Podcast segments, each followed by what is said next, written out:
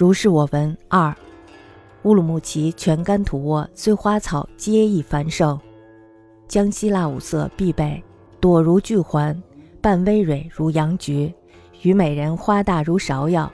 大学士温公以仓场侍郎出阵时，阶前虞美人一丛，忽变异色，半深红如丹砂，心则浓绿如鹦鹉，映日灼灼有光，似金星隐耀。虽画工设色不能及。公玄着福建巡抚去，于采县寄花梗，秋收其子，次岁种之，乃长花耳。乃知此花为瑞兆，如扬州芍药偶开金带为也。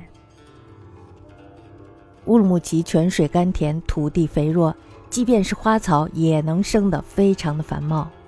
江西的腊梅花色纷繁，花朵呢如同大酒杯一样，花瓣丰满的像洋菊。虞美人花大如芍药。大学士温福公以仓场侍郎的身份镇守这里时，台阶前呢有一丛虞美人花，颜色忽然改变了，花瓣深红，如同朱砂，花心呢呈鹦鹉绿色，在阳光的照耀下熠熠生辉，似乎金星闪烁，忽隐忽现。画工呢也非常难以调出这样的颜色来。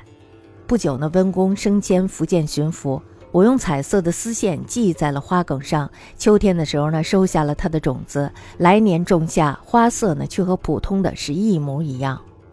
于是呀，我这才明白，这朵花呀是作为吉兆出现的，就是如同扬州的芍药偶然开几朵，金带围一样。